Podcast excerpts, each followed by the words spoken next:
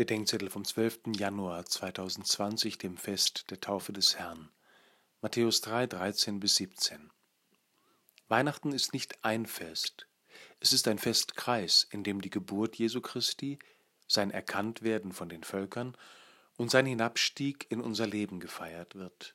Und Gott wirbt jeweils um unsere Antwort.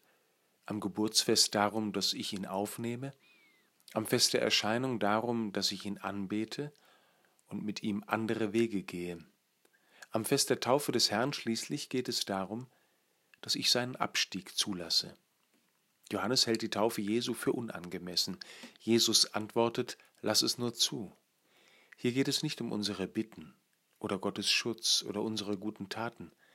Es geht einfach nur darum, dass wir den Widerstand aufgeben und zulassen, was uns peinlich und schmerzlich berührt. Denn was uns peinlich ist, ist Gottes Gerechtigkeit.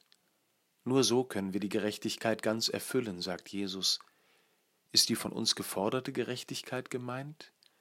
Mir scheint es eher um die Gerechtigkeit Gottes zu gehen. Gott wird mir nur dadurch gerecht, dass er bis ganz nach unten in die Schmerzzonen meines Lebens geht. Lass es nur zu, sagt Jesus, dass ich hinabsteige bis ganz nach unten, bis in deine Leiblichkeit und Zerbrechlichkeit, bis dahin, wo dein Schmerz auf Linderung, deine Schuld auf Vergebung, deine Traurigkeit auf Trost und deine Seele auf Befreiung wartet. Am letzten Fest des Weihnachtsfestkreises wirbt Jesus darum, dass wir ihn bis ganz nach unten lassen, in seinem Wort und Wirken, in den Sakramenten und in den Seinen.